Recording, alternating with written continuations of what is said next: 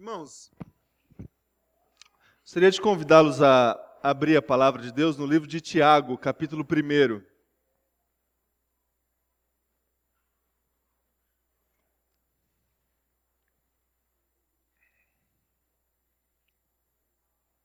gente vai conversar um pouco aqui, e essa nossa conversa, eu peguei duas caronas. A primeira carona foi com a mensagem de domingo passado do pastor Celso. O pastor Celso pregou sobre igreja, para que, que serve. E hoje, é, pegando essa carona nessa temática, eu vou conversar com vocês aqui sobre religião, para que, que serve. E a outra carona que é, eu peguei para desenvolver aqui um, uma mensagem para vocês é a respeito de uma mensagem que eu ouvi na semana retrasada do Paulo Capelletti na, na, na conferência Missão na Íntegra.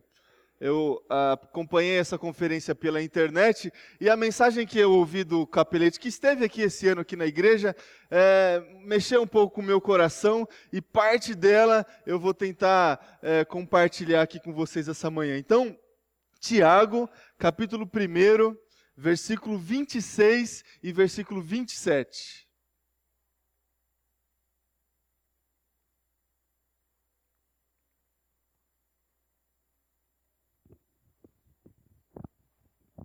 Todos encontraram aí? Acompanhe comigo a leitura. Se alguém se considera religioso, mas não refreia a sua língua, engana-se a si mesmo. Sua religião não tem valor algum.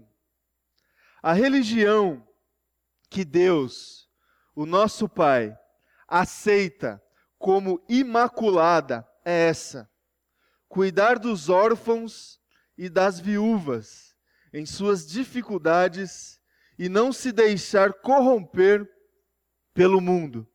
Eu vou repetir o versículo 27. A religião que Deus, o nosso Pai, aceita como pura e imaculada é essa: cuidar dos órfãos e das viúvas em suas dificuldades e não se deixar corromper pelo mundo. Até aqui, feche teus olhos mais uma vez.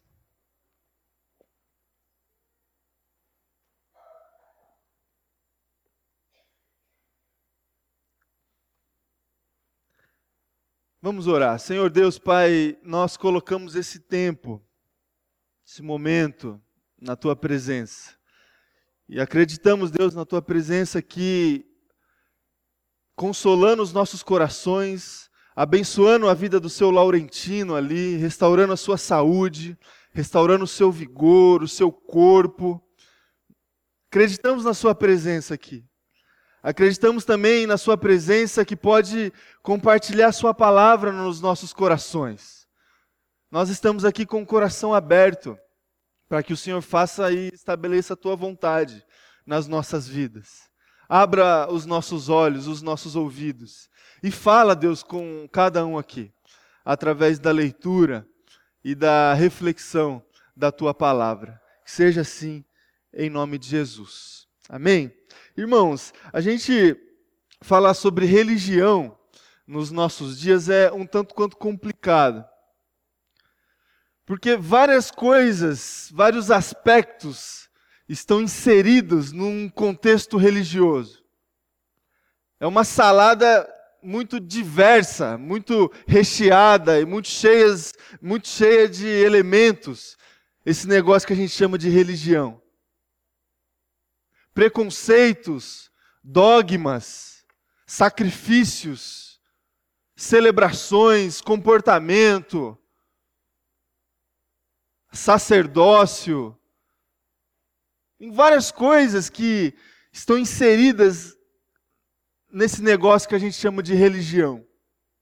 O que é religião? Hoje em dia, especialmente num ambiente cristão, há uma aversão à ideia de religião. Não sei se você concorda comigo. Há uma dificuldade talvez até nossa, talvez até sua, de a gente se autodenominar uma pessoa religiosa.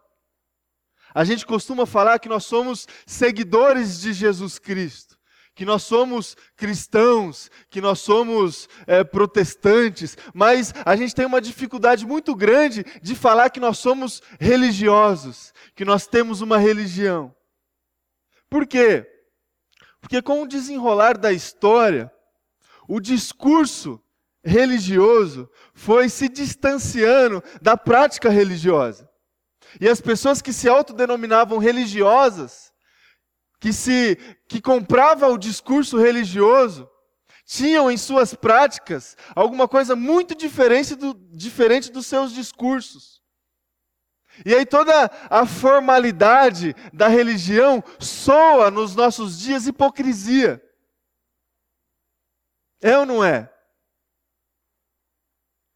Então falar de religião nos nossos dias é, é difícil, é desafiador, porque nós não gostamos desse termo, religião.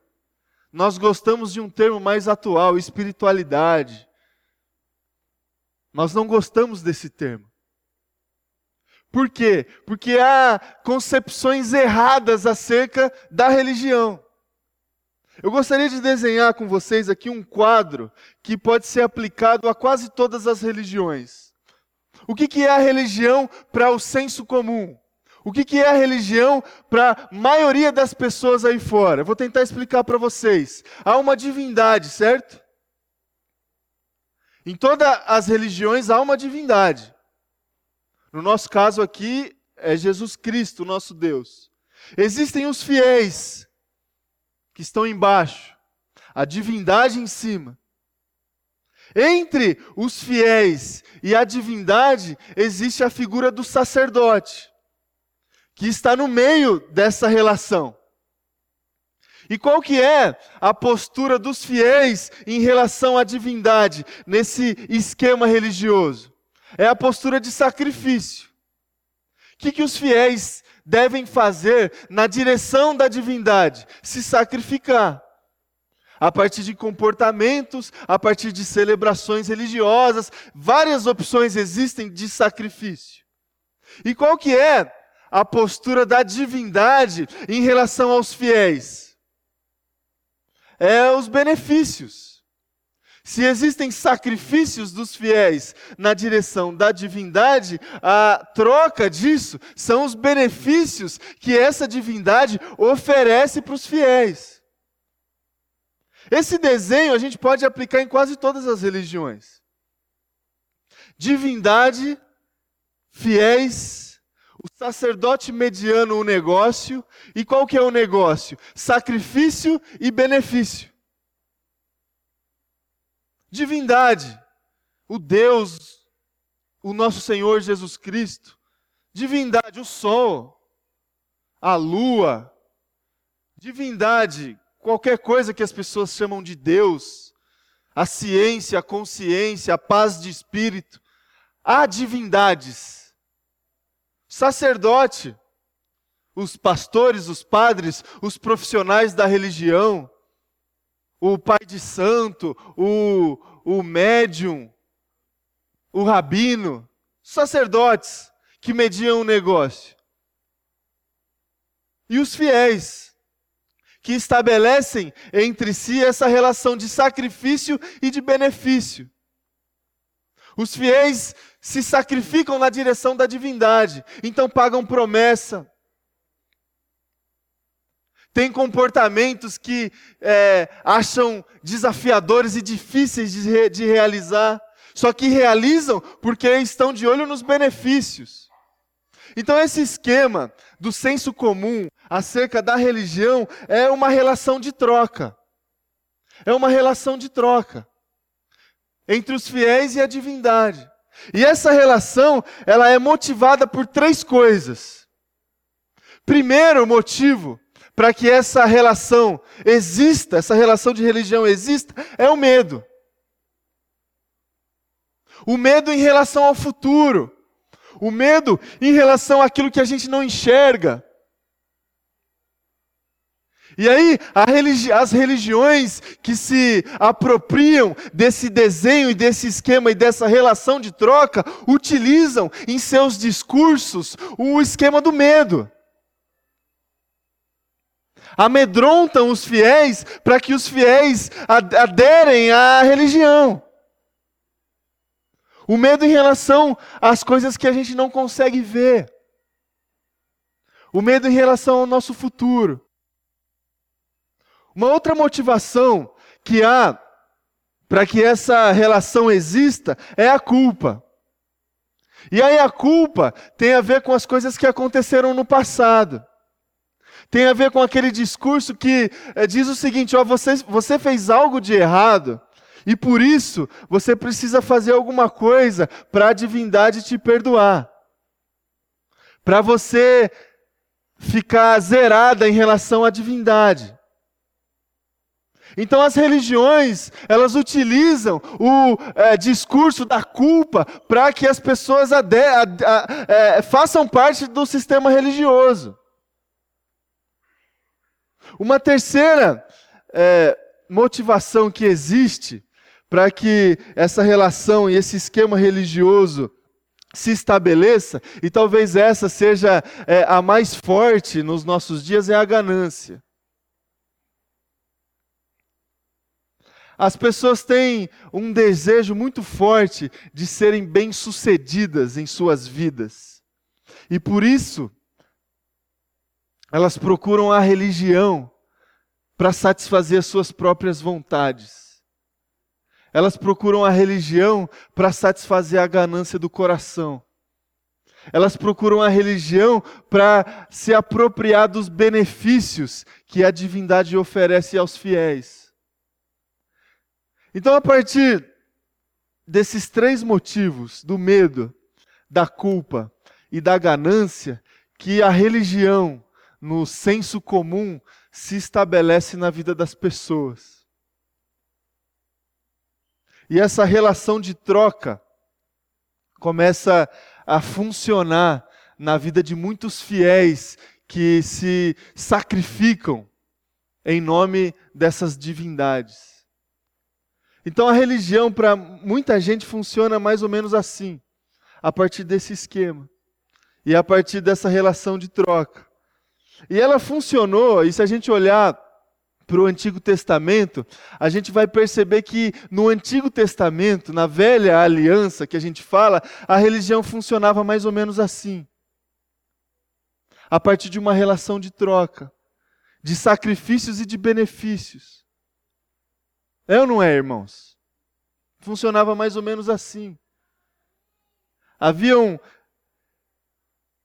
situações de sacrifícios em nome de Deus, e Deus respondia de acordo com esses sacrifícios. Agora, a partir de Cristo, a partir da figura de Jesus Cristo na vida da humanidade, a partir da releitura de Cristo do Antigo Testamento, essa concepção de religião é ressignificada, ela é ampliada. E a religião para Jesus Cristo não é mais uma relação de troca. A religião para Cristo Jesus é uma relação de amor. O esquema religioso que nós aderimos não é um esquema que é baseado numa relação de troca, onde o sacerdote media esse negócio. O esquema religioso que nós, seguidores de Jesus Cristo, de Jesus Cristo, nós aderimos é baseado numa relação de amor. Numa relação de amor. Não há mais senhor e servo onde o servo faz o que o Senhor manda, e se não fizer, tem castigo, e se fizer, tem benefício. Não há mais essa relação. João capítulo 15, versículo 15 também.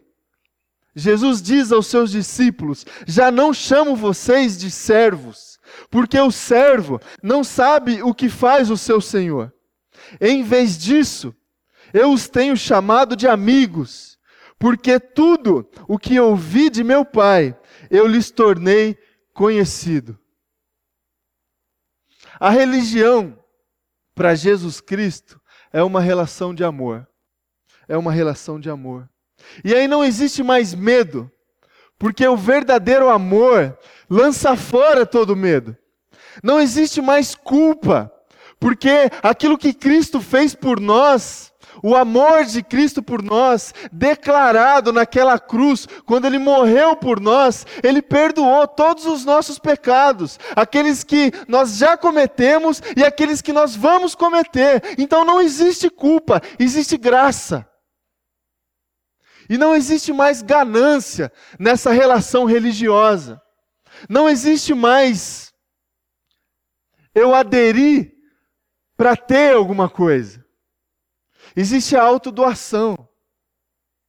Existe o combate ao egoísmo, ao orgulho. Por isso que nós batemos bastante nessa tecla aqui na igreja.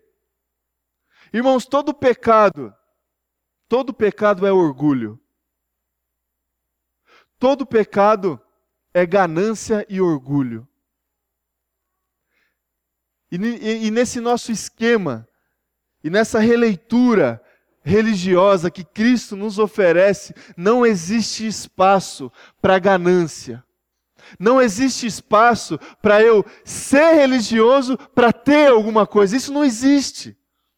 Não existe espaço para essa relação de troca onde eu sacrifico algumas coisas para é, ter alguns benefícios. Não existe isso na religião proposta por Jesus Cristo. Não existe barganha. Não existe. E não existe também nenhuma mediação. Não existe mediação, não existe a figura do sacerdote que media um negócio. O véu foi rasgado e o lugar da presença do Senhor é privilégio de todos nós. Não é só mais privilégio de pessoas específicas e especiais. Não há mediação. Há livre acesso. Então você se achega à divindade sem culpa, sem medo e sem ganância e sem mediação. E você se achega à divindade sem aquela expectativa de receber alguma coisa em troca. A relação é de amor. O amor de Deus por nós que constrange o nosso coração, e esse amor que faz com que nós vamos para a direção e para a presença do Senhor. E aí, irmão e irmã, a gente lê um texto que é muito claro e direto acerca da religião. O texto da carta ao Tiago. Muito claro e direto.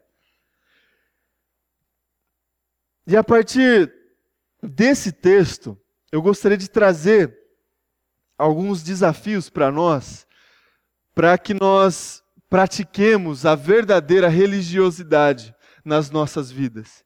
E essa religiosidade que não soa hipocrisia.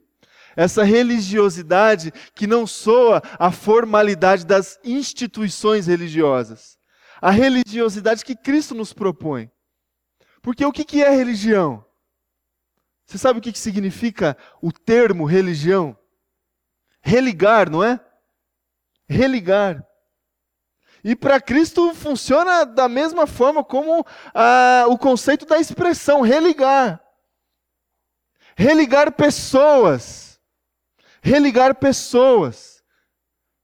A partir dessa relação de amor. É isso que é a religião. O que, que é religião? É o processo que religa as pessoas, e especialmente as pessoas que estão fora, e religa as pessoas para que essas pessoas venham para dentro. Para dentro do quê? Para dentro de uma família. Para dentro de uma família. E é esse o conceito que eu gostaria que você é, recebesse de uma forma muito clara no seu coração: o conceito de família. O conceito de família. Eu gostaria de resgatar, irmão e irmã, com vocês aqui, essa ideia de família. Essa ideia de família. O que é religião? É religar as pessoas que estão fora para que elas entrem na família. É isso que é religião. A gente precisa, irmão e irmã, resgatar essa ideia de fraternidade. Sabe, fraternidade? Essa ideia de irmandade. Nós temos o costume de a gente é, chamar uns aos outros aqui dentro da comunidade de irmão, não é? Deus abençoe, irmão, irmã. E às vezes é, o conceito disso, que é o da fraternidade, se perde. Parece que irmão e irmã é só o que está escrito no nosso crachá aqui, não é? Aqui dentro da igreja. Irmão, irmã, irmão, irmã. Mas nós somos irmãos e irmãs de verdade. Não sei se vocês sabem. De verdade mesmo. Há uma tendência da gente se apropriar de alguns termos da nossa sociedade e Jesus fez isso. Jesus se apropriava de algumas estruturas do contexto de época dele para explicar algumas verdades da, do reino de Deus. E dos discípulos fizeram isso e tudo mais. Por exemplo, o apóstolo Paulo, ele, ao tentar explicar o funcionamento da igreja, ele utiliza a figura do corpo como uma figura de linguagem. Ó, a igreja, o que, que é a igreja? É um corpo. E funciona mais ou menos como funciona o corpo. E outras coisas também, a gente utiliza uma pedra para explicar determinada coisa, a gente utiliza o fogo para, de alguma forma, anunciar a mensagem, a gente se utiliza de figuras de linguagem para explicar a mensagem do reino de Deus.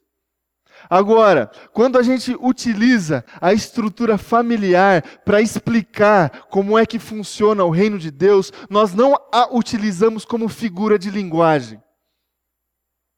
Nós não falamos em família aqui dentro da igreja para a gente pegar uma estrutura familiar que conhecemos e comparar essa estrutura familiar como a, a gente pudesse fazer isso no desenvolvimento da comunidade como se a comunidade fosse algo parecido com uma estrutura familiar. Não é isso, irmão e irmã. No reino de Deus, nós de fato somos família. De fato somos família. E nós que nos apropriamos dessa estrutura familiar para organizar a nossa sociedade. Foi o homem que se apropriou do conceito de família para viver. Não foi Deus e os seus discípulos que se apropriaram do nosso conceito de família para explicar como é que funciona a comunidade do reino. Nós somos de fato família, irmão e irmã. Esse conceito de comunhão faz parte da própria essência de Deus. Deus é família. Deus é Pai, Deus é Filho e Deus é Espírito Santo. Isso é família.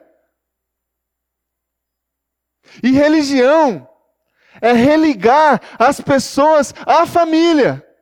Por isso que o Tiago, ele diz o seguinte, ó, você que quer ser religioso, a religião verdadeira o que que é? É cuidar de órfão e cuidar de viúva. E quem são os órfãos? E quem são as viúvas? São as pessoas que perderam as suas famílias. São as pessoas que não têm mais família. E a religião verdadeira é trazer essas pessoas que não têm família para dentro da família. Essa é a religião. Essa é a nossa ação religiosa. A ação religiosa não é o simples fato de você fazer uma visita para um órfão numa, num abrigo qualquer aí da cidade de São Paulo e você sair dessa visita com o coração cheio de satisfação e com a plaquinha assim na testa: Eu sou um religioso. Porque você foi lá, conversou um pouquinho com aquelas crianças que não têm pais, e aí isso é religião. Isso não é religião. Religião é ir até esse abrigo e dizer de alguma forma para aquelas crianças que não têm pais que eles fazem parte de uma família, de uma mesma família, que você também faz parte. E trazer de alguma forma essas pessoas para essa família. Religião não é uma ação social. Não é a gente ir lá no, na estação bem-estar e fazer alguma coisa com eles lá. Religião é a gente ir lá e falar para eles que eles fazem parte da mesma família que a gente faz parte. É olhar para eles, para uma pessoa que não tem casa, para uma pessoa que não tem onde morar, e dizer que você é irmão dele. Que ele mora dentro da tua casa. Que o teu pai é o mesmo pai que ele tem. Isso é religião. Religião é resgatar esse conceito de família e de fraternidade. E a gente olhar um no, no olho de cada um aqui e a gente identificar irmão e irmã, de fato. De fato. Três desafios. O primeiro é a gente ter essa consciência, essa consciência fraternal, de que todos nós somos irmãos. Todos nós somos irmãos. Fazemos parte de uma mesma família. A gente precisa dessa consciência. Um segundo desafio que a gente tem diante disso é o desafio da sensibilidade fraternal. Se todos nós somos irmãos, e se a ação religiosa é ir na direção daqueles que estão fora da família, para trazer eles para dentro da família, a gente precisa de sensibilidade para que a, a dor do nosso irmão afete o nosso coração. A gente precisa se afetar. pela dor do outro, pela falta do outro. E o outro pode estar aqui dentro. O outro não necessariamente está sentado na esquina de uma calçada esperando alguma ajuda.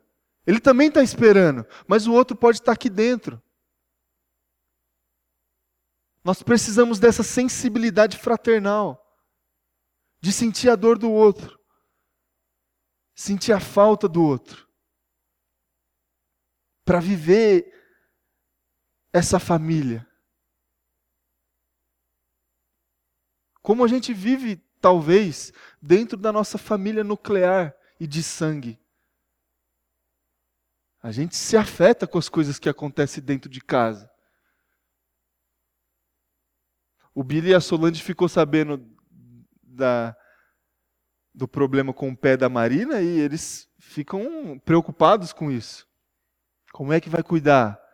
Onde que vai tratar? Quando vai tratar? Como tem que tratar? E isso deve acontecer com todos nós aqui. Quando a gente ficar sabendo das coisas, que, a gente pode fazer, o que a gente não pode fazer. Essa sensibilidade fraternal. E o terceiro é a ação fraternal. A gente precisa fazer. A gente precisa cuidar. Quando na palavra de Deus você lê a expressão visitar, entenda cuidar. Cuidar. Porque cuidar é bem diferente do que visitar. A gente precisa fazer. Fazer. Se colocar à disposição. Para encerrar, eu gostaria que você abrisse aí a sua Bíblia Evangelho de Lucas, capítulo 10.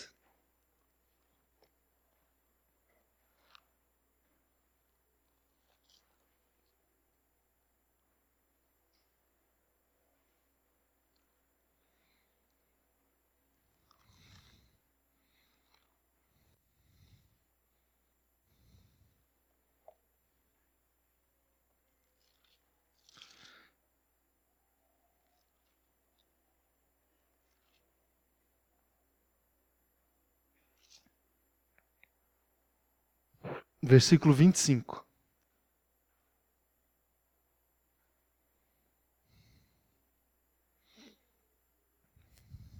Diz assim: Certa ocasião, um perito da lei levantou-se para pôr Jesus à prova e lhe perguntou: Mestre, o que eu preciso fazer para herdar a vida eterna? O que está escrito na lei? respondeu Jesus. Como você a lê?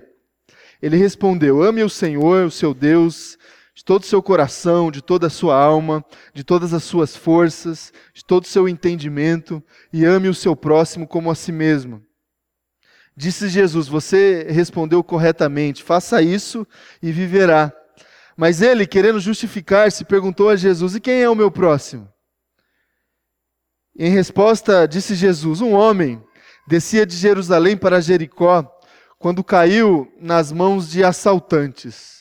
Estes lhes tiraram roupas, espancaram-no e se foram, deixando-o quase morto. Aconteceu estar descendo pela mesma escada um sacerdote. Quando viu o homem, passou pelo outro lado. E assim também um levita, quando chegou ao lugar e o viu, passou pelo outro lado. Mas um samaritano, estando de viagem, chegou onde se encontrava um homem e, quando o viu, teve piedade dele. Aproximou-se, enfaixou-lhes as feridas, derramando nelas vinho e óleo, depois colocou-o sobre o seu próprio animal, levou-o para uma hospedaria e cuidou dele. No dia seguinte, deu dois denários aos hospedeiros e lhe disse: Cuide dele. Quando eu voltar, lhe pagarei todas as despesas que você tiver. Quando, qual destes três você acha que foi o próximo do homem que caiu nas, nas mãos dos assaltantes? Aquele que teve misericórdia, respondeu o perito da lei. Jesus lhe disse: Vá e faça o mesmo. Gostaria de encerrar essa mensagem com a parábola do bom samaritano, porque a atitude desse bom samaritano ela expressa tudo aquilo que eu falei para vocês esse conceito de fraternidade de família. Você sabe que é, na época de Jesus os samaritanos eles é, de forma alguma se consideravam família com os judeus, de forma alguma. Eles não, não eram família. E aí Jesus, de uma forma muito clara, específica e desafiadora, ele, ele rompe com essa divisão que nós fazemos na nossa sociedade. E fazemos de uma forma muito clara. As famílias são divididas. Há várias famílias. E Jesus, ele quando conta essa parábola do bom samaritano, ele diz o seguinte: a família é todos nós. Quem que é o meu próximo? O seu próximo é o que precisa de você. Aí, ah, se ele for samaritano, ele continua sendo o seu próximo. E o que, que você deve fazer com o seu próximo? Tratar como família tratar como família. E como trata como família? Primeiro tendo essa consciência. Ah, tem uma pessoa precisando de mim. Ah, mas ele é samaritano, então eu não vou fazer nada. Ah, ele é samaritano, mas ele faz parte da minha família. Eu tenho essa consciência. Segundo, se afetando se afetando. O samaritano olhou para aquele que foi pego nas mãos de assaltantes, e a palavra de Deus nos diz que ele teve misericórdia dele, piedade dele. Ele se afetou. Ele passou e não foi para o outro lado da calçada. Ele olhou a pessoa que está precisando e não se desviou dela e seguiu o caminho. Ele se afetou. E em terceiro lugar, ele agiu colocou a pessoa em cima do animal, foi, cuidou das feridas, levou, levou para um lugar para ele dormir, deixou dinheiro, falou para a pessoa que cuidava do lugar, se ele precisar de mais dinheiro, você pode dar, que quando eu voltar eu pago. Tratou como família. Tratou como família. Esse bom samaritano é um religioso. É um religioso. E é essa religião que eu quero para mim. E é essa religião que eu quero para você para essa nossa comunidade, essa religião, que é baseada em relações de amor e não em relações de troca. Feche teus olhos, vamos orar.